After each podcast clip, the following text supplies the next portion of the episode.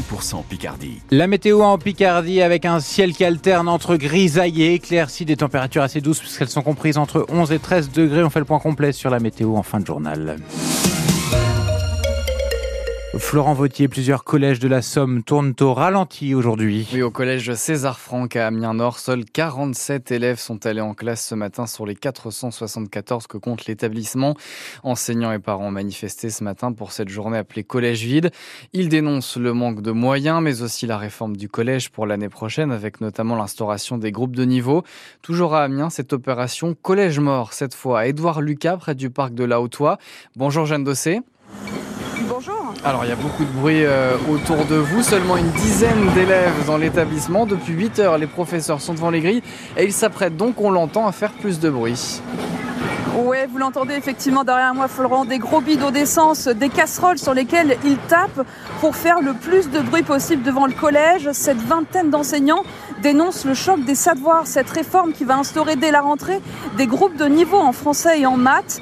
C'est un tri de la stigmatisation, dénonce une professeure de français qui veut rester anonyme. Des enfants nous disent déjà, et moi alors je vais me retrouver dans le groupe des nuls. Ça fera des groupes de privilégiés et des groupes de malheureux. Leur inquiétude, le décrochage de certains, la pression chez les plus forts et ce temps dégagé pour les groupes de niveau qui va frapper de plein fouet euh, d'autres matières, les sciences, les langues. On a aussi des sections sportives à Edouard Lucas, du cirque. Tout ça risque de s'arrêter, redoute la co-secrétaire du syndicat FSU, Pamela Svedotevic, les syndicats qui veulent continuer la mobilisation, comme c'est le cas depuis maintenant plusieurs semaines, mais ils redoutent le temps de pause avec les vacances scolaires, ce sera vendredi prochain.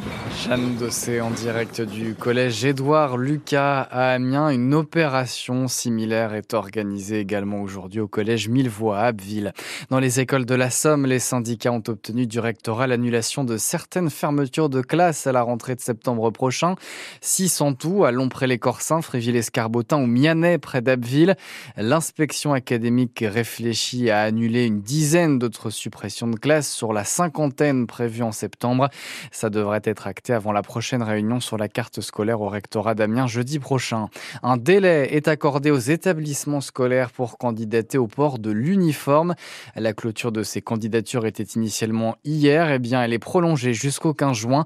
Selon le ministère de l'Éducation nationale, une centaine d'établissements dans 19 académies ont manifesté leur intérêt. Il ne précise pas si des établissements ont retiré leur candidature. Sur les rails, les contrôleurs de la SNCF sont en grève ce week-end. En Picardie, on va compter un TER sur 4 supprimé jusqu'à lundi 8h. Un TGV Ouigo sur 2. Le syndicat Sudrail attend 70% de grévistes.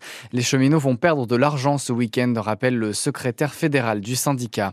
Deux couples doivent être jugés aujourd'hui pour une série de cambriolages dans la Somme, notamment dans le secteur de Doulan, mais aussi dans le Pas-de-Calais. Ils ont été identifiés et interpellés par la section de recherche de Lille après plusieurs semaines d'enquête. Au total, huit séries de vols ont été identifiées pour un préjudice estimé à 250 000 euros. Ce week-end à Amiens, on commémore le 80e anniversaire de l'opération Jéricho. Le 18 février 1944, une vingtaine d'avions de chasse décollent d'Angleterre. Objectif, le bombardement de la prison d'Amiens. Officiellement, il s'agit de libérer des résistants emprisonnés. Officieusement, selon l'auteur d'un livre sur l'opération, les Anglais auraient voulu tromper les renseignements allemands pour faire croire à un débarquement sur les côtes du Pas-de-Calais. Des prisonniers réussissent à s'évader de la prison. Une centaine d'entre eux meurent. Un des avions est abattu par la défense allemande. À son bord, Alan Brodley et Charles Picard. Dimanche midi, un avion de chasse va survoler à nouveau symboliquement la maison d'arrêt d'Amiens et Nicole Picard, la petite fille de Charles, fait le déplacement depuis l'Afrique du Sud. J'ai assisté au 50e anniversaire du raid de la prison d'Amiens en 1994. J'y étais avec ma grand-mère, la femme de Charles Picard. Je me sens très attachée à Amiens et à la Picardie. Mon grand-père y est mort et repose ici. C'est important pour moi d'être présente cette année, d'abord parce que c'est le 80e anniversaire, mais surtout qu'il n'y a plus grand monde pour raconter le courage de ces jeunes hommes. Et c'est important que les générations futures connaissent cette histoire, pour qu'on n'oublie pas leurs sacrifices pour notre liberté et notre futur.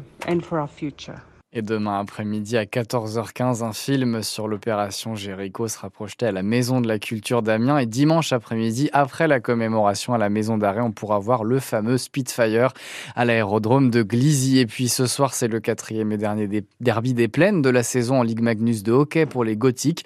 Amiens-Rouen, c'est au Coliseum et c'est à 20h15.